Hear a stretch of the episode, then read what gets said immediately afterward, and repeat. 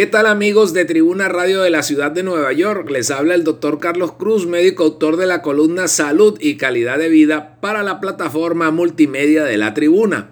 Esta semana vamos a conversar sobre el tema de la depresión.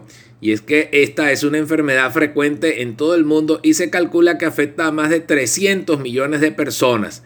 La depresión es distinta de las variaciones habituales del estado de ánimo y de las respuestas emocionales breves a los problemas de la vida cotidiana puede convertirse en un problema de salud serio, especialmente cuando es de larga duración e intensidad moderada a grave, y puede causar gran sufrimiento y alterar las actividades laborales, escolares y familiares.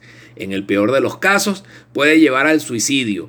Cada año se suicidan cerca de 800.000 personas y el suicidio es la segunda causa de muerte en el grupo etario de 15 a 29 años.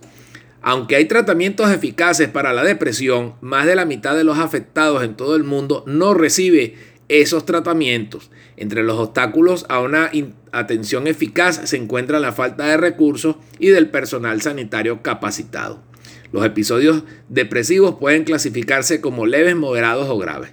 El trastorno depresivo recurrente, como su nombre lo indica, se caracteriza por repetidos episodios de depresión, durante estos episodios hay estado de ánimo deprimido, pérdida del interés y de la capacidad de disfrutar y la reducción de la energía que produce una disminución de la actividad.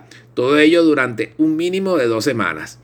Muchas personas con depresión también padecen síntomas de ansiedad, alteraciones del sueño y del apetito, sentimientos de culpa y baja autoestima, dificultades de concentración e incluso síntomas sin explicación médica.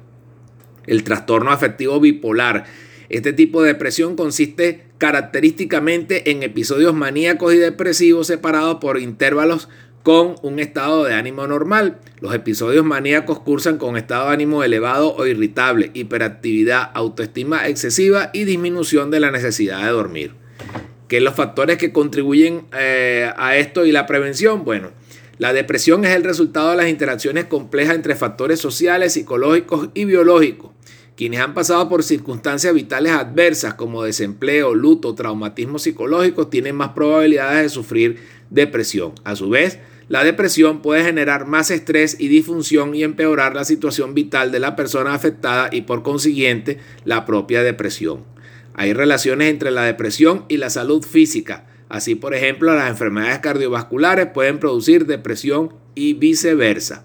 Está demostrado que los programas de prevención reducen la depresión. Entre las estrategias comunitarias eficaces para prevenirla se encuentran los programas escolares para promover un modelo de pensamiento positivo entre los niños y los adolescentes. Las intervenciones dirigidas a los padres de niños con problemas de conducta pueden reducir los síntomas depresivos de los padres y mejorar los resultados de sus hijos. Los programas de ejercicio para las personas mayores también pueden ser eficaces para prevenir la depresión.